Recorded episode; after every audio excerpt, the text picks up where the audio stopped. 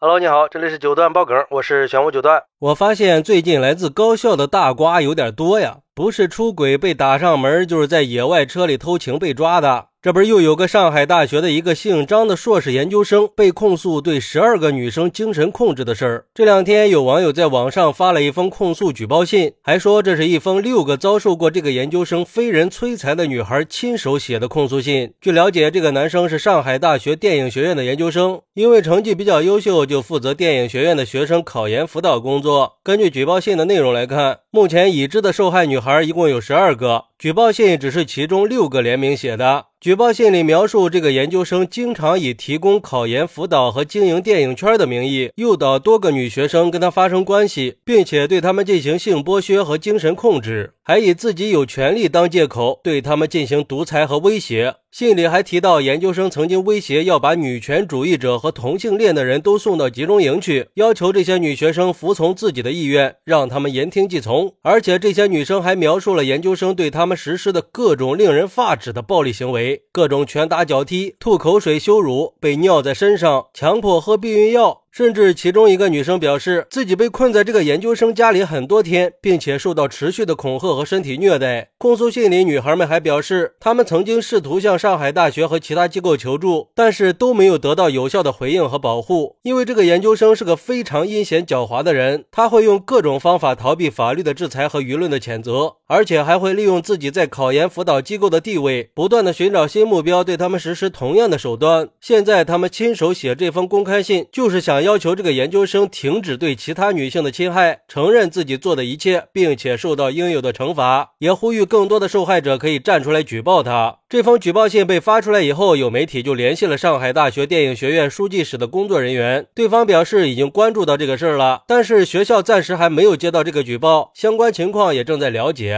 而且这个研究生已经毕业了。不过学校会根据相应的要求配合相关方面的调查。如果说跟这个毕业生有经济纠葛，建议还是直接报警。后来媒体又联系了这个研究生工作的一家叫应试考研的机构，但是工作人员表示，他们只是之前通过中介把公司的资质给一个考研机构使用过，不过已经有半年多没有合作过了。而且这两天已经有很多人都打电话过来问这个机构的情况，可是公司也没有这个机构的联系方式。嚯，这个瓜确实够大的，让人震惊了。就一个负责辅导的研究生，他是怎么做到的呢？而对于这个事儿，有网友认为，这样的人就是社会毒瘤，绝对不能原谅。说他是畜生，都是对畜生的一种侮辱。而且这样的事儿也不是第一次了，这是社会上确实存在的比较深层次的问题了。性剥削和精神控制是一种非常严重的侵犯人权和尊严的行为，不光会给受害者造成身心创伤，还会对社会造成非常不良的影响。而且这个事儿也让我们看到了校园背后的黑暗一面。大学校园应该是。知识的殿堂是培养青年学子的地方，谁能想到这种龌龊暴力的行为居然发生在这么神圣的地方？还是希望学校能够严肃认真的对待这个事儿，也希望警方能够快点介入，给受害者一个公平、公正、满意的答复。不过，也有网友认为，这个研究生到底有没有诱导，我们不得而知。但是，作为成年女性，还是有知识、有文化的大学生，